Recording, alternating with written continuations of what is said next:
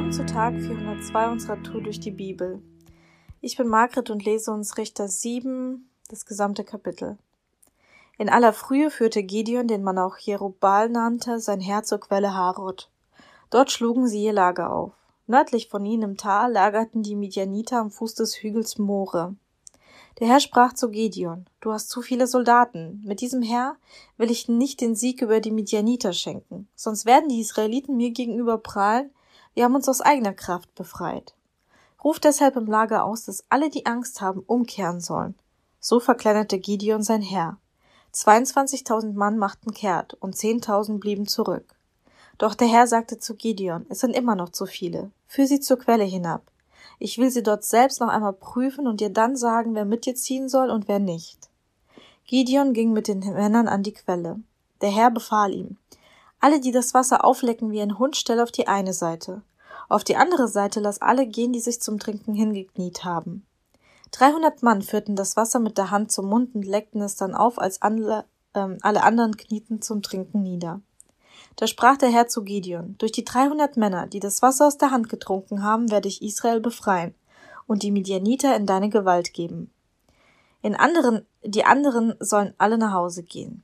Gideon entließ die Männer und behielt nur die dreihundert bei sich. Sie übernahmen die Vorräte und die Signalhörner der anderen. All dies geschah oberhalb der Talebene, in der die Midianiter lagerten. In der Nacht sprach der Herr zu Gideon, greif die Midianiter an.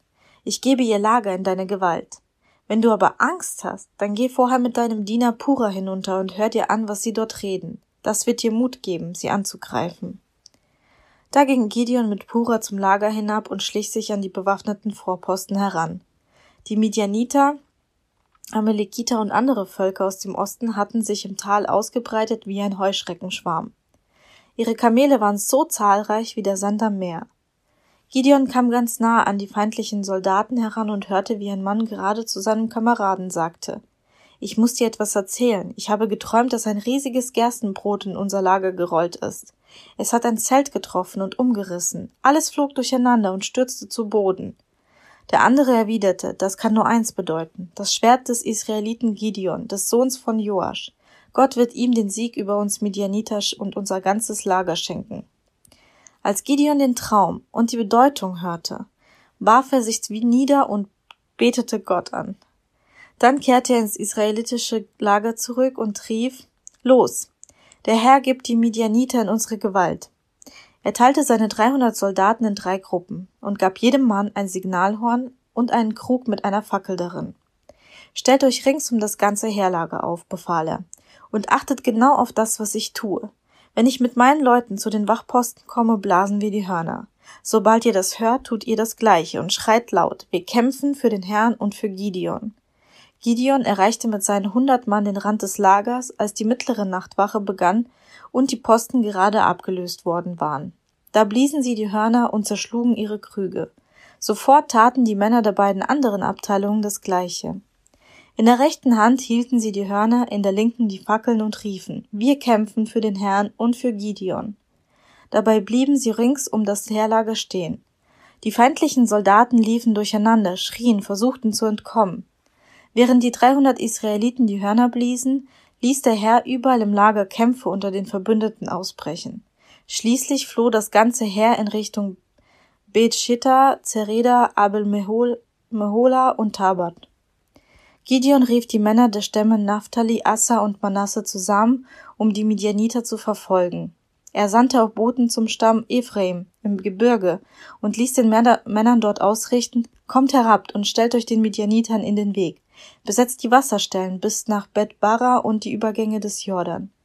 Die Ephraimiter folgten der Anordnung, sie nahmen zwei medianitische Fürsten Oreb und Seb gefangen und töteten sie. Die Orte, wo dies geschah, nannten sie Oreb Fels und Seb Kelter. Danach nahmen sie die Verfolgung der Midianiter wieder auf. Als sie den Jordan überquert hatten, trafen sie auf Gideon und übergaben ihm die abgeschlagenen Köpfe der beiden Fürsten. Was ich richtig krass an diesem Kapitel finde, ist diese Verbindung zwischen Gott und Gideon. Ähm, Gideon hatte ein großes Herr und Gott hat ihm eine ganz klare Anweisung gegeben und hat gesagt, nein, es ist zu groß. ich möchte nicht, dass sich die Menschen ihre eigenen Kraft rühmen und ähm, Gott vergessen. Und er will, dass die Situation so aussichtslos aussieht, dass klar wird, dass nur durch sein Wirken, durch seine Kraft ein Sieg hervorgeht. Und Gideon hört Gott zu und er gehorcht ihm, also er hört ihn und er hört auch auf das, was Gott ihm zu sagen hat. Er befolgt die Anweisungen, er ist treu und hat Hoffnung.